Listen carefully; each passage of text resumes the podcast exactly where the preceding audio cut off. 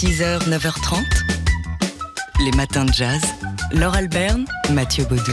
Aujourd'hui débute à Nevers, d'où vous nous écoutez. Bonjour Nevers. Euh, le festival littéraire Tandem, dont la vocation euh, est drôlement maline, est d'associer deux auteurs de disciplines différentes et euh, généralement autour de la littérature. Et à l'honneur cette année, le dessinateur et scénariste de bande dessinée Emmanuel Guibert, Grand Prix d'Angoulême en 2020, qu'on connaît pour ses monumentaux ouvrages La guerre d'Alan ou encore Le photographe, mais aussi le personnage euh, Ariol pour les, plus jeunes. Euh, personne importante hein, dans le monde de la bande dessinée, Emmanuel Guibert, qui sera sur la scène du théâtre municipal de, Nevers euh, dès demain soir, accompagné de son ami, le guitariste Philippe Moratoglou. qui publie des albums sur le label Vision Fugitive et Emmanuel Guibert, depuis plusieurs années, réalise des dessins pour ce label créé par Philippe Guelmetti. Le jazz a toujours fait partie de sa vie, la musique infuse son œuvre en général. On écoute Emmanuel Guibert. J'écoute du jazz depuis toujours. Je crois qu'un des premiers disques que j'ai entendu dans ma vie, c'était Le Petite Fleur de Sidney Bechet. Je pense que la, musique, le dessin, l'écriture, la danse, euh, toutes ces pratiques artistiques, je les vois comme les, pièces contiguës d'une grande maison. Pour peu qu'on entre dans la maison, on est invité à passer d'une pièce à l'autre, en fait, assez naturellement. On n'est pas obligé de le faire on peut rester dans une ou deux pièces. Mais si on a la curiosité, si on fait les bonnes rencontres au bon moment, il est toujours temps d'aller voir, peut-être même d'aller pratiquer. je trouve que se donner une petite idée de ce que sont les, pratiques musicales au cours de sa vie de, peintre ou de dessinateur, d'abord, énormément de peintres et de dessinateurs l'ont fait, et c'est fou. Tout, ça prouve bien que ce sont des modes d'expression qui sont cousins, qui sont voisins, et qui s'apportent beaucoup les uns aux autres. Ça vaut tout simplement le coup d'aller voir avec une sorte d'esprit de jeu et de découverte, qui, si c'est pas les artistes qui joue, qui jouera. Voilà, alors c'est une euh, un beau cadeau euh, déjà de lire euh, et de regarder le travail d'Emmanuel Guibert. C'est encore mieux de l'entendre et encore encore mieux de le rencontrer, ce qui sera possible hein, dans le cadre de ce festival Tandem qui se déroule jusqu'à dimanche. Ça commence aujourd'hui à Nevers. Emmanuel Guibert qui sera sur scène et qui sera exposé aussi, notamment dans, son travail avec Vision fugitive. Oui, autour de la musique d'Alan, autour de son livre La guerre d'Alan. Emmanuel Guibert donc sur scène demain soir au théâtre municipal de Nevers avec le guitariste Philippe Mouratoglou.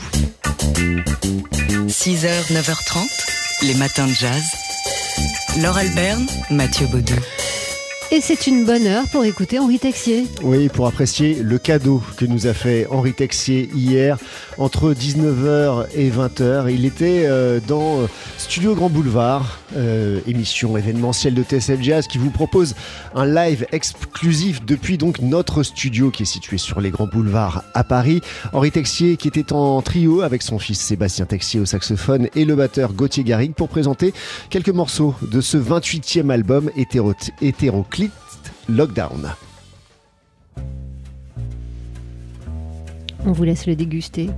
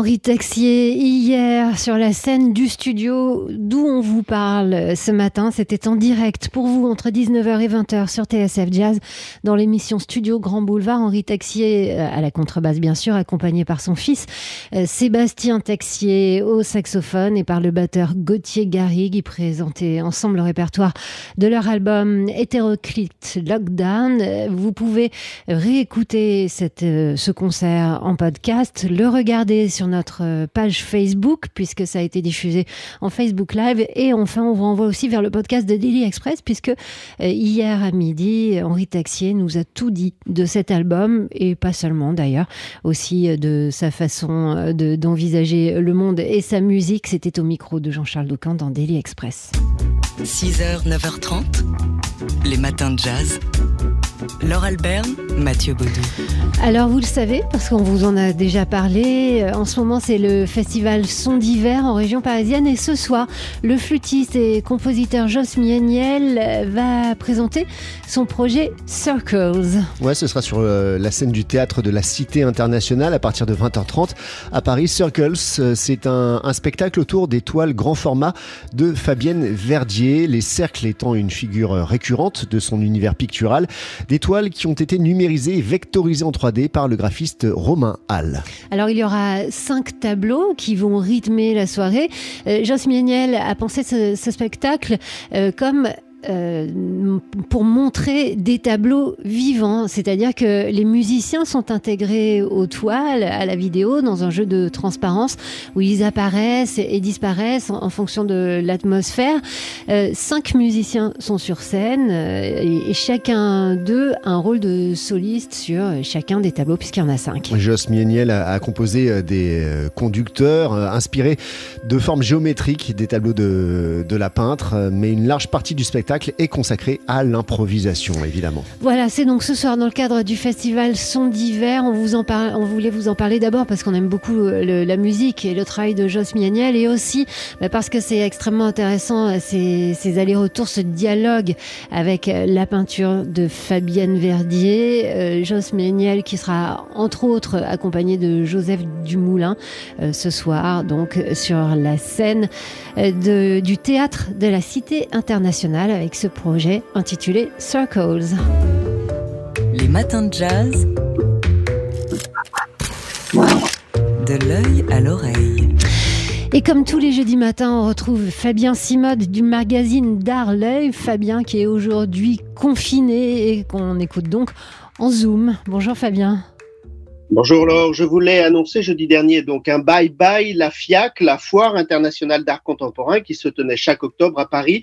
Bienvenue Art Basel. La FIAC a en effet perdu l'appel d'offres lancé par le Grand Palais fin 2021. C'est son concurrent suisse, leader du secteur, qui a remporté ce concours pour une période de 7 ans. En réalité, l'opération n'avait rien d'amical, c'est une OPA qu'a lancé Art Basel pour mettre la main sur le fleuron parisien de l'art contemporain.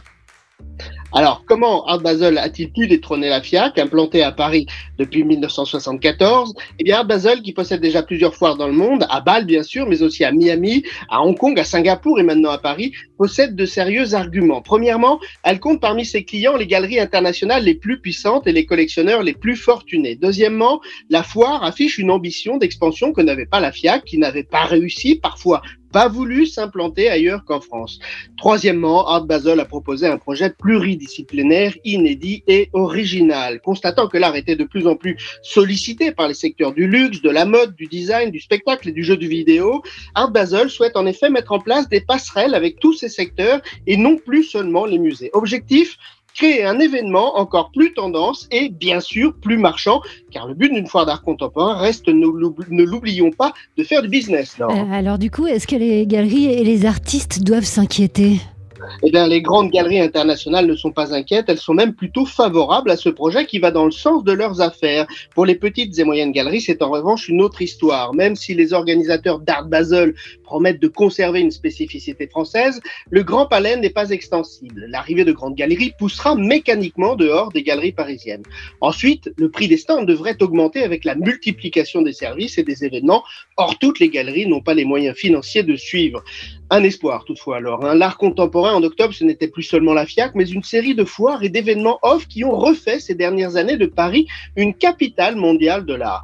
Eh bien, gageons que tous ces acteurs sauront se fédérer avec les galeries et les artistes pour profiter de cette dynamique. Et gageons que tout le monde sera aussi optimiste que vous, Fabien Simode du magazine D'Art L'œil qu'on retrouve dans une demi-heure dans les matins de jazz.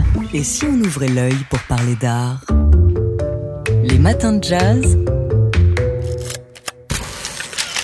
de l'œil à l'oreille. Et c'est le moment de retrouver euh, notre Fabien Simode confiné euh, du magazine d'art L'œil pour prendre quelques nouvelles du monde de l'art, Fabien. Oui, de 2021, qui restera dans les mémoires comme l'année de l'arrivée des NFT, vous savez, ces fichiers numériques certifiés sur le marché de l'art. On se souviendra ainsi qu'un certain Beeple a vendu en mars chez Christie's un NFT pour 69 millions de dollars.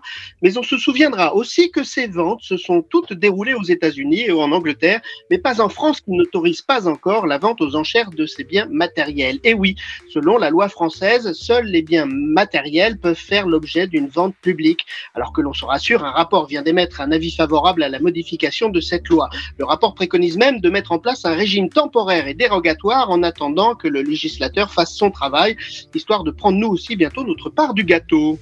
Et sinon, Alors, la star... oui, cette semaine, la star incontestée, euh, c'est une sculpture âgée de 45 siècles. Et oui, autrement appelé le scribe accroupi. Cette sculpture égyptienne, aussi ancienne que les pyramides, chef-d'œuvre du musée du Louvre au même titre que la Vénus de Milo, a rejoint pour un an le Louvre-Lens dans le Nord. Ce prêt exceptionnel marque plusieurs événements.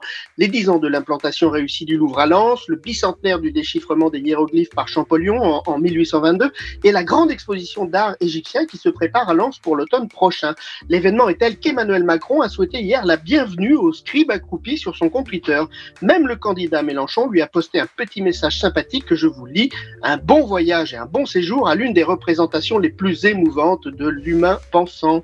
J'espère que le scribe a fait suivre ses tweets. Et puis tant qu'on est euh, à Lens, Fabien, vous nous proposez ben, d'y passer le week-end.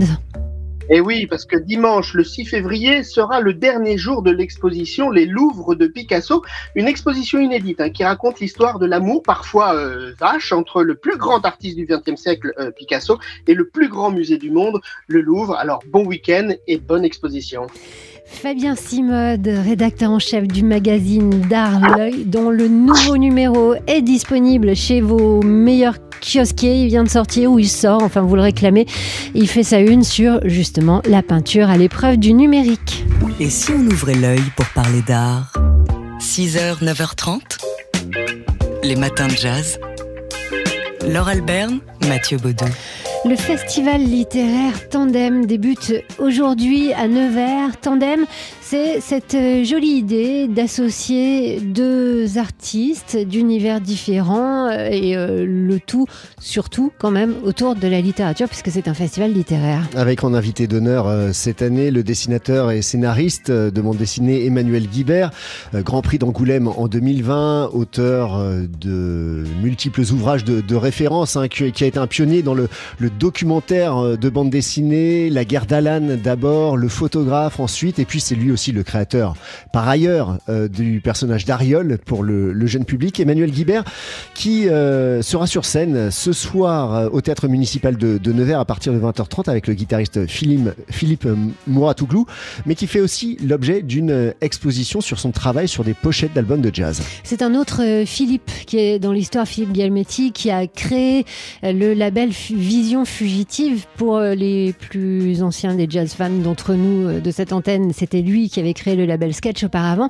Et donc, il a fait appel dès le début à Emmanuel Guibert pour euh, imaginer des visuels euh, pour Vision Fugitive. On écoute ici Emmanuel Guibert à propos de cette collaboration. Faire ces pochettes pour ce label Vision Fugitive, ça a été euh, avant tout découvrir un pan du monde musical d'aujourd'hui que je connaissais mal et qui est devenu très important pour moi en tant qu'auditeur.